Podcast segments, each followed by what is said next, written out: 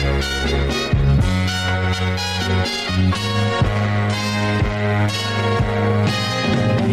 girl, what you doing down there?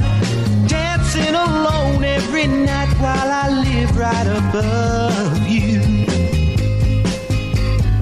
I can hear your music playing. I can feel your body swaying. One floor below don't even know me. I love you. Oh, my darling, not three times on the ceiling if you want me. Mm, Twice on the pipe. If the answer is no. Ya estamos en el círculo de espera. Acompáñanos a tomar turno y hablar de béisbol con un toque relajado. Aquí empieza Círculo de Espera. de espera.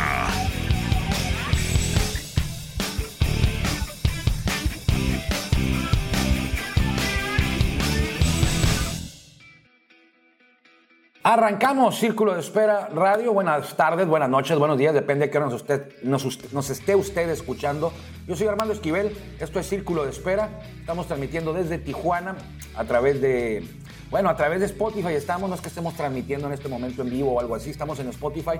Cuando hay temporada de béisbol, usted ya lo sabe, estamos en la radio, ahí sí estamos en vivo, pero cuando no hay temporada de béisbol en la Liga Mexicana eh, de verano, la Liga Mexicana de Béisbol, pues lo hacemos a través de esta plataforma tan recurrida para escuchar música y ahora también para escuchar eh, podcasts aquí. Así, que aquí tenemos presencia desde mayo del 2020. Este es el episodio número 835.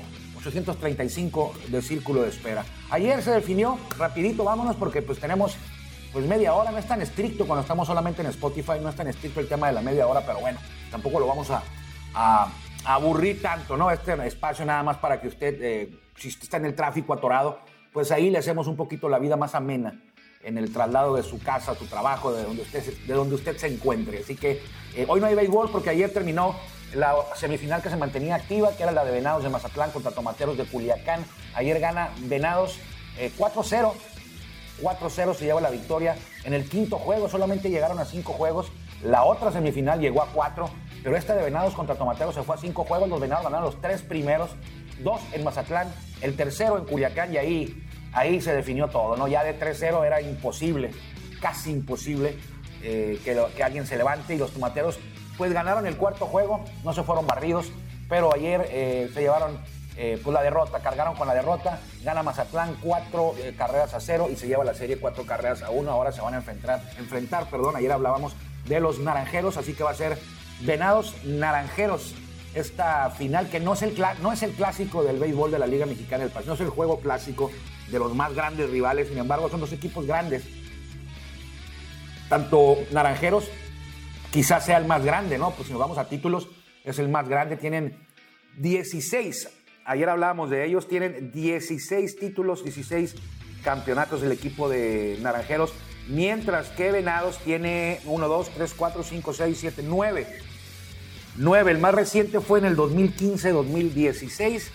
Y la última vez que llegaron a la final fue en 2019-2020 y la perdieron con eh, Tomateros de Culiacán y Benjamín Gil. O sea que tienen nueve y tienen siete subcampeonatos.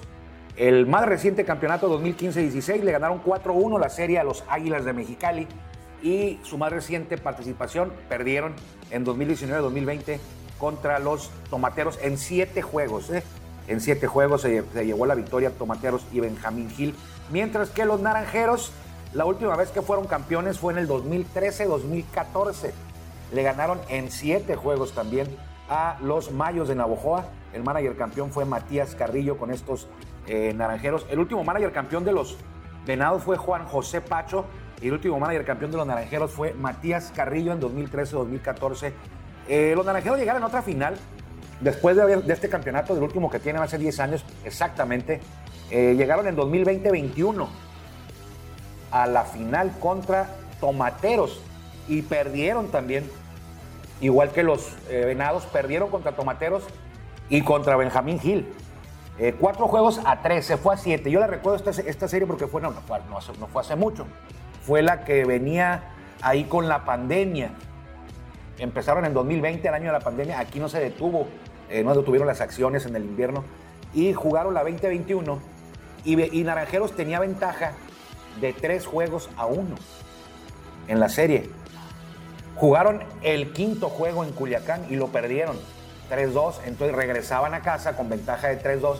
Todo parecía dispuesto para que Naranjeros se llevara el título. Su número 17, pues, oh sorpresa, llegó Benjamín Gil y sus secuaces y les metieron los dos en el estadio Sonora, que ahora se llama Fernando Valenzuela.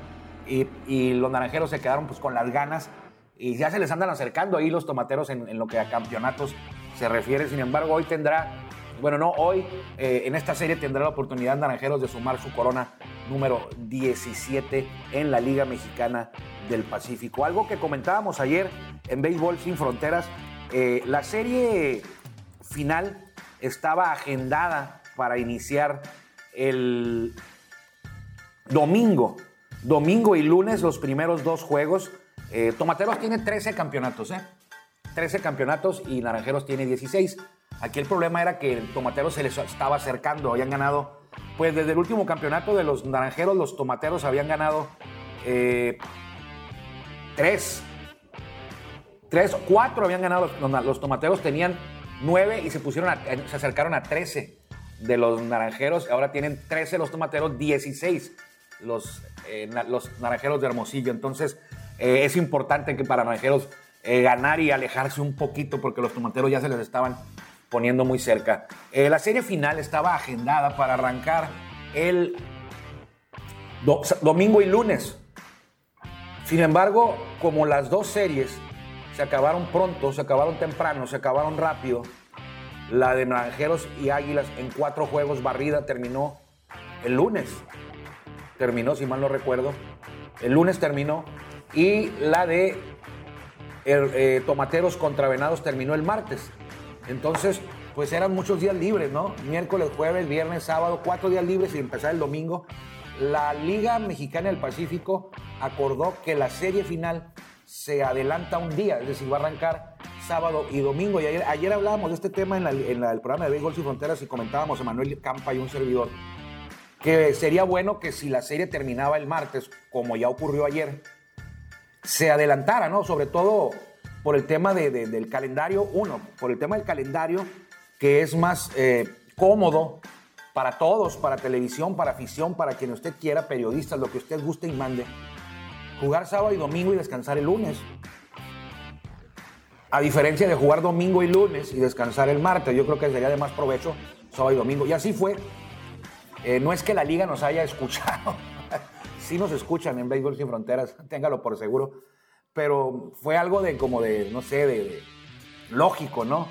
De, de, algo lógico de que, bueno, son muchos días de descanso, vamos a adelantarlo uno, para beneficio de todos y también dos por, por el tema de la Serie Caribe, para que estar, tener más tiempo para armar el, el selectivo que va a representar a México en la Serie del Caribe, porque ya no es que el equipo que gana va, o sea, ya no es así. Yo le aseguro a usted que en este momento la lista de jugadores que van a acudir a la Serie del Caribe ya está hecha ya está hablada. Ya le hablaron a los jugadores de los otros equipos que ya están eliminados para, para ver si van a ir, para invitarlos, para asegurarse. Y en cuanto quede campeón o Venados o Naranjeros, al día siguiente vamos a conocer la lista de jugadores. Esto no es un... Si ganan a Venados no va a ir todo el equipo. El que va a ir va a ser el manager y el cuerpo técnico, pero el equipo que tiene Venados ahorita va a ser muy diferente. No totalmente diferente, pero muy, muy diferente. El roster de 30, póngale, pues la mitad no va a ser la que está ahí ahorita. Más o menos. Lo digo porque así ha ocurrido, no lo estoy inventando.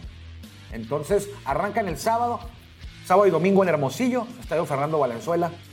Eh, se van para Mazatlán el martes, miércoles y jueves, jueves de ser necesario.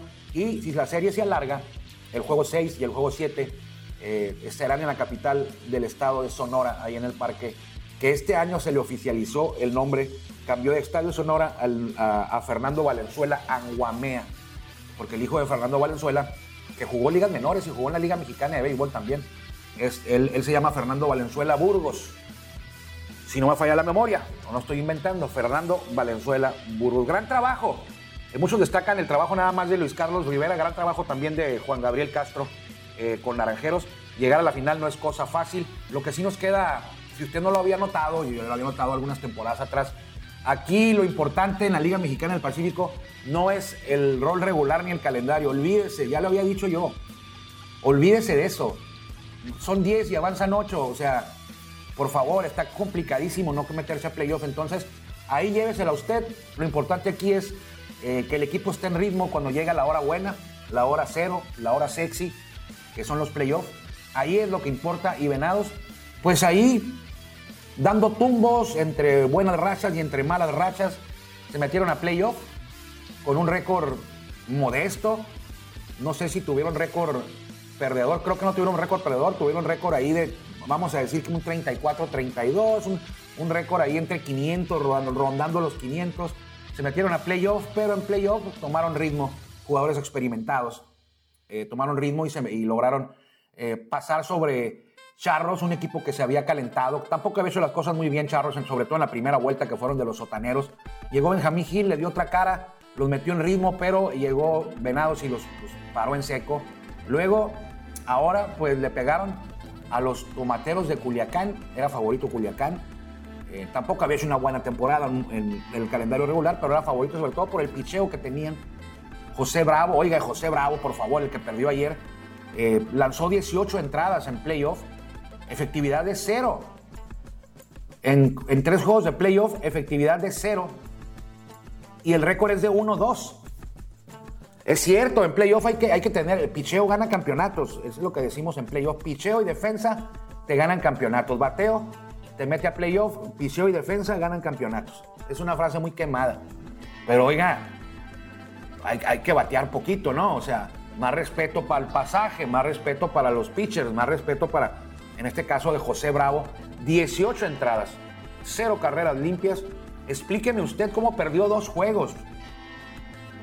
¿Por qué? Bueno, pues, lógico, ¿no? Le hicieron alguna carrera sucia por ahí. En total le hicieron cuatro carreras sucias. Entonces, picheo y defensa ganan campeonatos. Aquí, bueno, estaba José Bravo, pues no, yo creo que no tuvo buena defensa, pues cuatro carreras sucias. Y aparte no batearon. Pues ahí le encargo. Eso me llama la atención, ¿eh?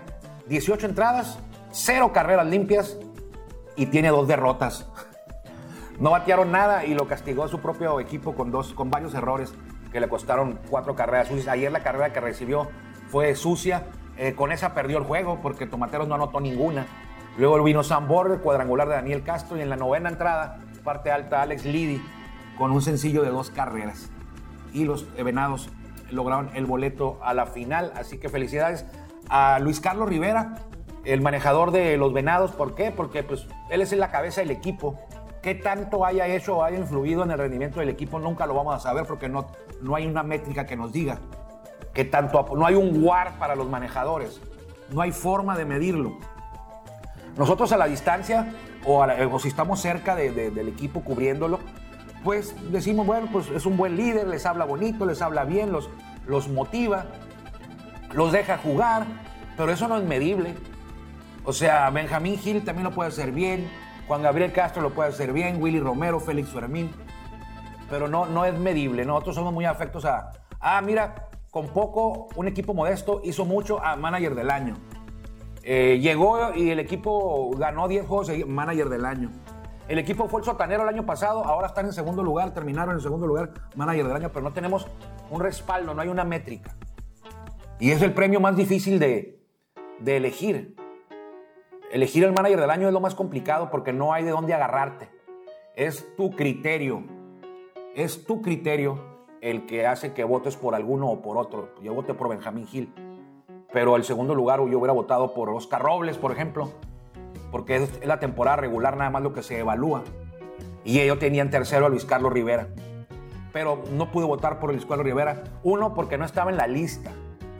La Liga Mexicana del Pacífico eh, a conocer los listados finalistas para cada premio, eligió a cinco en cada, para cada reconocimiento y en la, en la lista de los manejadores no estaba Luis Carlos Rivera, no podías votar por él.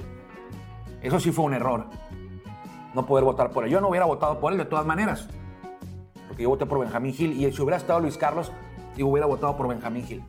Pero bueno, es muy difícil votar por eso. Y también es muy difícil, a veces vemos eh, manejadores eh, que están por años y por años y por años dirigiendo equipos, dirigiendo equipos y no ganan nada. No le miento, no ganan nada. ¿Cuál es el objetivo de un, manejador? Pues ser campeón, ¿no? Es cierto, cada año nada más hay un campeón.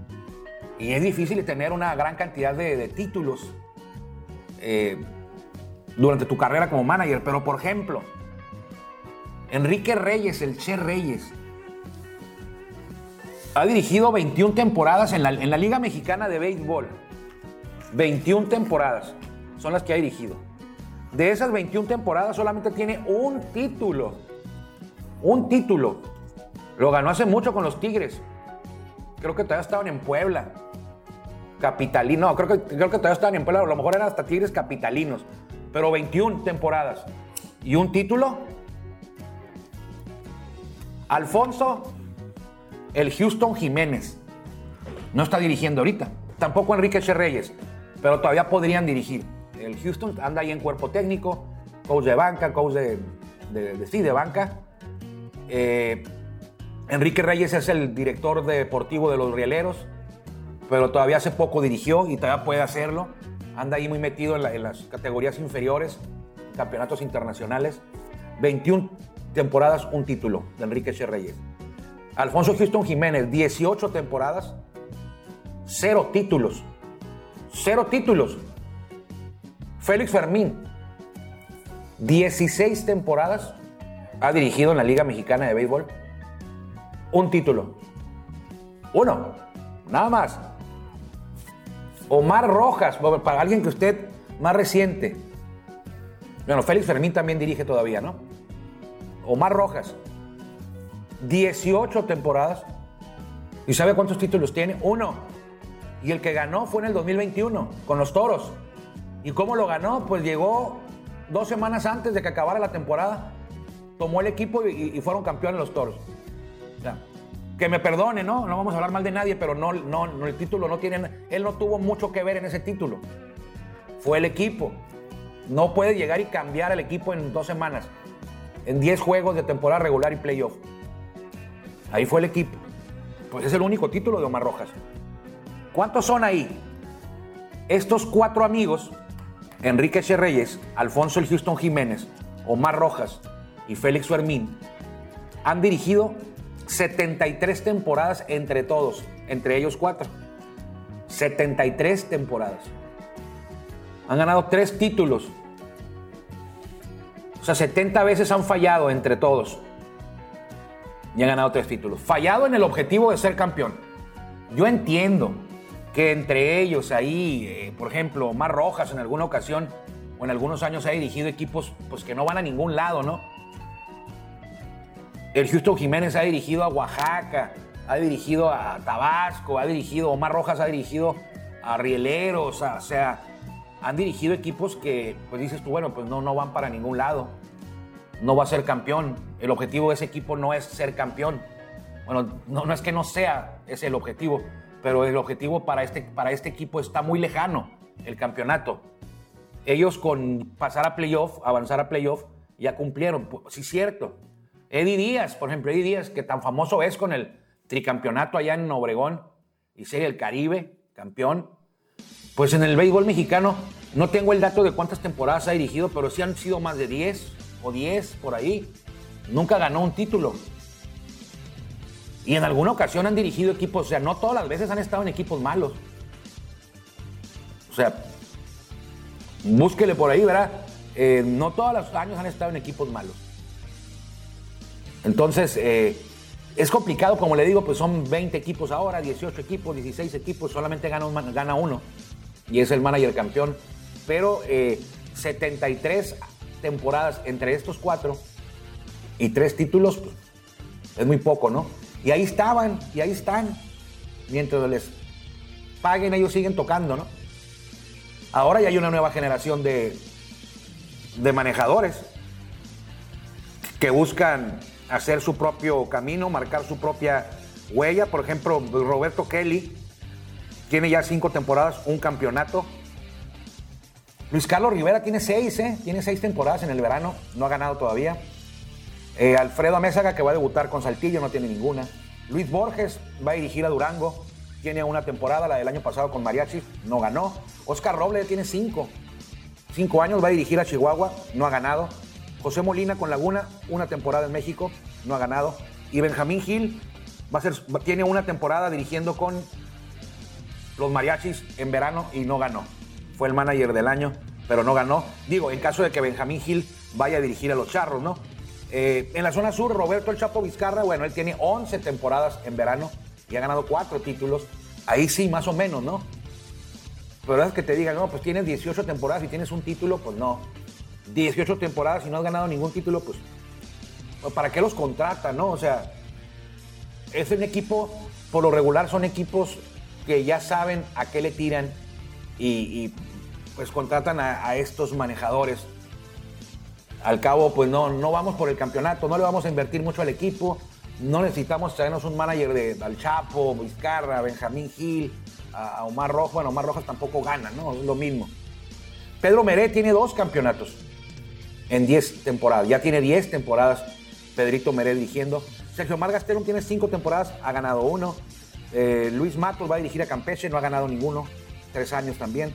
Eh, el Chispa Gastelum, bueno, tiene dos, dos años sin títulos. Rafael Rijo de León, si es que se queda con León, pues tiene un año nada más. Llegó a casi al final del año pasado eh, sin campeonatos. Pero aquí también pues son pocos equipos los que son fuertes, Sultanes, Acereros, Tijuana, Monterrey, Leones, Diablos con esos 5 o 6 son los que puedes decir, bueno, aquí tengo más oportunidad de ser campeón. Entonces, mucha culpa también no es de que te armen un equipo, que tengas un equipo malo, modesto.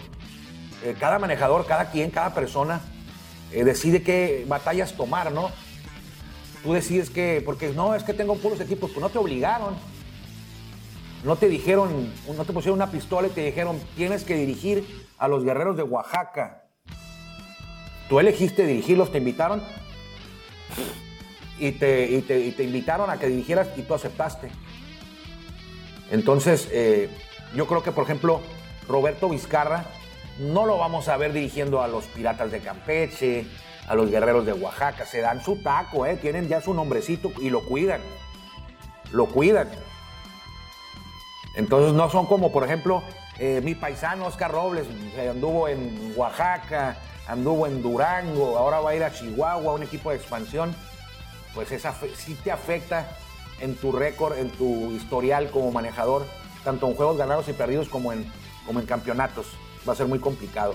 Entonces, eh, pues hasta complicado es también ahora los Diablos, tienen por ahí de 10 años que no ganan, ¿no? La última vez fue en 2014 y no han ganado. Creo que el último manager campeón ahí fue Miguel Ojeda, si mal no recuerdo, en 2014. Pero bueno, este, ahí está lo de los managers. No sé cómo caí, pero tenía el dato, pero no, no iba a hablar hoy de, de, los, de los manejadores eh, y cómo hay tantos que le dan la vuelta y a la misma baraja tienen y son los mismos que no ganan. O sea, ¿cómo piensas en un campeonato y contratas al Houston Jiménez, al Che Reyes, Omar Rojas? Bueno, Omar Rojas acaba de ganar uno, pero ya le dije cómo estuvo. Fueron eh, casi 20 años, no, 18 años de Omar Rojas y un campeonato. Enrique Reyes, 21.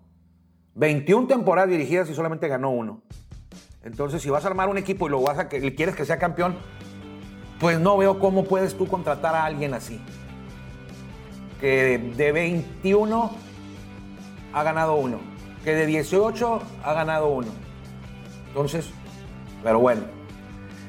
¿Quiénes cumplen años hoy? Don Zimmer no cumple años hoy porque ya murió, pero nació un día como hoy, 17 de enero. El soldadito Don Zimmer, que bueno, es muy amigo de Pedro Martínez, ¿eh? Por cierto, es su cumpleaños. Eh, eh, un día como hoy nació Don Zimmer. Eh, Kyle Tucker, el de los Astros, si mal no recuerdo. Michael Hermosillo, que jugó con Naranjeros este año. También anduvo en la organización de los Yankees en su momento. Johander Méndez, el año pasado jugó con Sultanes. Trevor Bauer, cumpleaños hoy. Chili Davis, eh, aquel jugador de color, yo lo recuerdo con los gigantes, con los angelinos, que era uno de los clientes favoritos de Fernando Valenzuela, ¿no? Bueno, también Chili Davis le pegó a Valenzuela, pero era de los jugadores a los que más se enfrentó Fernando Valenzuela cuando estaba con San Francisco, Davis y Valenzuela pues, con los Dodgers. Eh, Darrell Porter, aquel receptor eh, que tuvo problemas de, de- bueno, no, ¿para qué hablamos primero? Mejor vamos a hablar primero de lo bueno. Fue campeón con los Cardenales de San Luis, lo tomó Whitey Herzog de los Royals, eh, había tenido problemas ahí de, con las drogas, eh, y él de todas maneras dijo, yo lo quiero aquí, con este catcher voy a quedar campeón. Él tenía a Ted Simmons, fíjese, él tenía a Ted Simmons cuando llegó ahí, que era un ídolo ahí, que ahora está en el Salón de la Fama, no sé por qué, está en el Salón de la Fama, ya revisé y no, no. O sea, ¿usted se acuerda de Ted Simmons? No, ¿verdad? Está en el Salón de la Fama y no es tan, atrás, o sea, Ted Simmons jugó en los 70s, 80s. Y Whitey Herzog a su llegada dijo, no puedo ser campeón si, no- si tengo este catcher. Lo cuenta en su libro, The White Rat, se llama el libro, que ya leí el año pasado o el antepasado. Lo cuenta en su libro, dice, yo llegué y yo me di cuenta de las necesidades, porque Whitey Herzog era el manejador, pero también estaba metido ahí en, en la directiva, en el área deportiva, y dijo, yo no puedo, no vamos a ser campeones si tenemos a- al señor Simmons de catcher, cámbienlo y tráiganme a Darrell Porter. No, espérate, pues Darrell Porter ha tenido problemas de esto y del otro, no, tráemelo para acá. Yo lo conozco y con él vamos a ser campeón. Y así fue. Fueron campeones los Cardenales, no recuerdo si en el 82, 82, sí, fue después de, fue después de, de que quedaron campeones los Dodgers en el 81. Al año siguiente quedaron campeones los eh, Cardenales de San Luis. Y me acuerdo mucho porque ahí estaba el huevo. El huevo nunca fue campeón de serie mundial, así que rápido, para que quede claro. Pero estuvo en la pretemporada. Y eh, hizo toda la pretemporada. Y el día final, o un día antes del día final de, Spring Training, lo cortaron.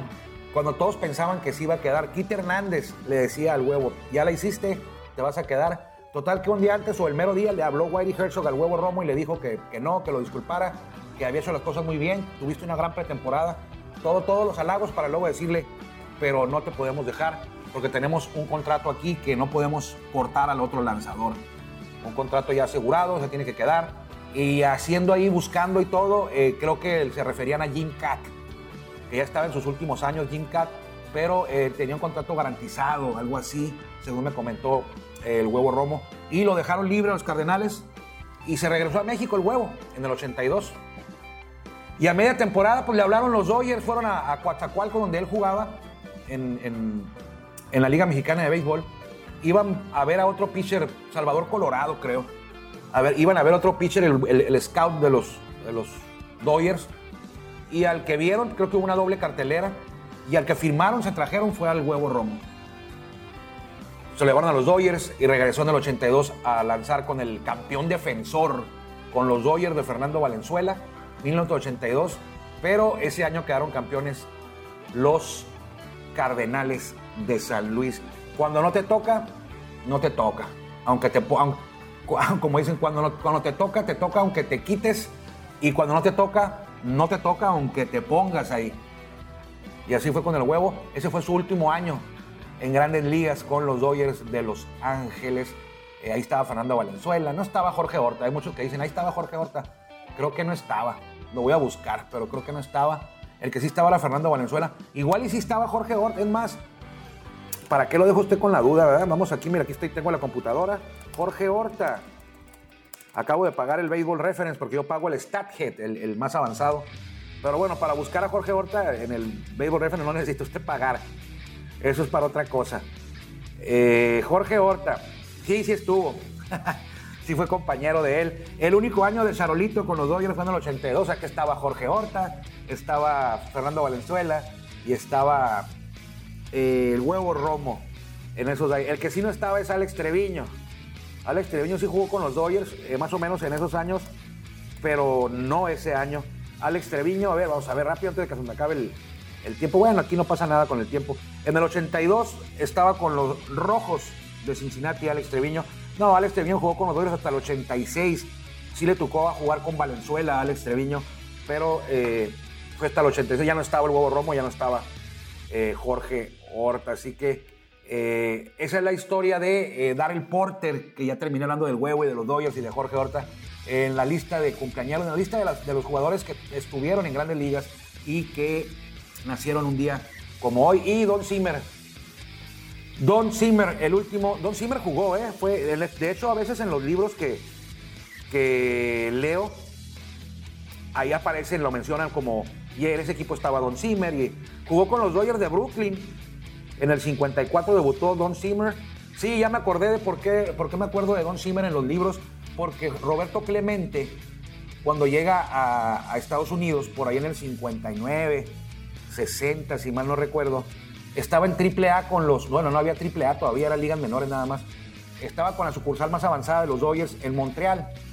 Y ahí estaba hablando de que no tenía lugar donde, para jugar, eh, Roberto Clemente no lo metían. Hubo, hubo una cosa que tendría que explicarle por un buen rato para, que, para, para darme a entender yo. Y decían que, que en ese tiempo, pues, ahí anduvo también Don Zimmer, y porque lo habían bajado de la, de los, del equipo grande para que se...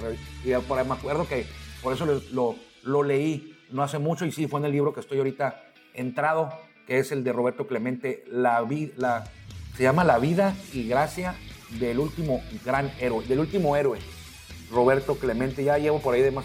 No lo he leído como quisiera, pero ahí voy. 120 páginas llevo en una semana, que para mí es muy lento. Me lo han dado ahí en otras cosas, pero no. De perdida lo agarro y le doy una media, unos, no, no, no, no media, no es cierto, unos 15, 20 minutos, unos 10 páginas, 15 páginas me la venta. Cuando por lo normal, eh, yo soy de los que lo agarro y por lo menos 30, 30 al día, sí, 30 páginas al día, por lo menos. A veces está, pues el primer libro que leí, muy bueno, el verano del 49, fueron en, ¿qué? En cuatro días. 300 páginas en cuatro días, son cinco días lo que, me, lo que duré para, para el tiempo que invertí para terminar ese Summer of 49. Muy bueno, ¿eh? Muy bueno. Hay una lista ahí. Eh, la otra vez la, la, la vi los mejores 100 libros de béisbol.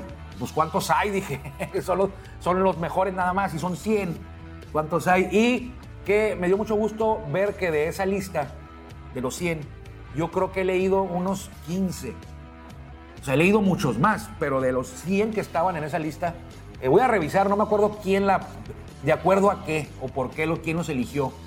O sea, yo puedo hacer la mía, ¿no? Pero es que he leído. Pero bueno, ahí está. The Summer of 49 es el que está más alto de los que yo he leído.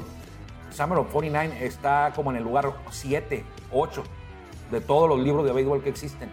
Y ese autor, se me va el nombre, David Hatterman, algo así, tiene tres o cuatro libros de béisbol en ese, en ese listado de 100.